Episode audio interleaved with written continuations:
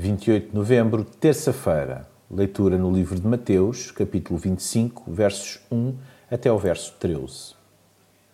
E continuou Jesus: O reino dos céus será então semelhante a dez jovens solteiras que pegaram nas suas candeias para irem ao, ao encontro do noivo, na festa de um casamento.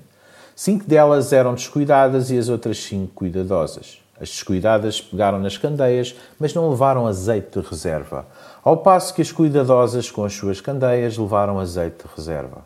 Como o noivo se demorava, as jovens ficaram todas com sono e acabaram por adormecer. À meia-noite ouviu-se um grito: Aí vem o noivo! Vão ao encontro dele. As jovens levantaram-se todas e puseram-se a preparar as candeias.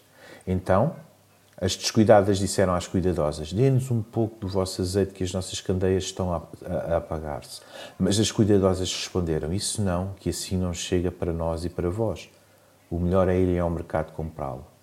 Ora, enquanto as jovens descuidadas foram comprar o azeite, chegou o noivo.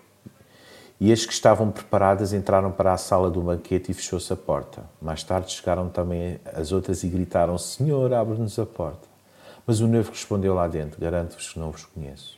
Portanto, estejam sempre atentos, porque não sabem nem o dia nem a hora. Num casamento oriental era costume o noivo dirigir-se à casa da noiva para recebê-la dos seus pais. Depois, ambos seguiam para a casa do noivo ou dos pais deste, acompanhados por donzelas, virgens e outros convidados, para celebrar o banquete nupcial. Recorrendo a mais uma parábola, o Senhor Jesus continua a ministrar sobre a importância de vigilância na vida do cristão.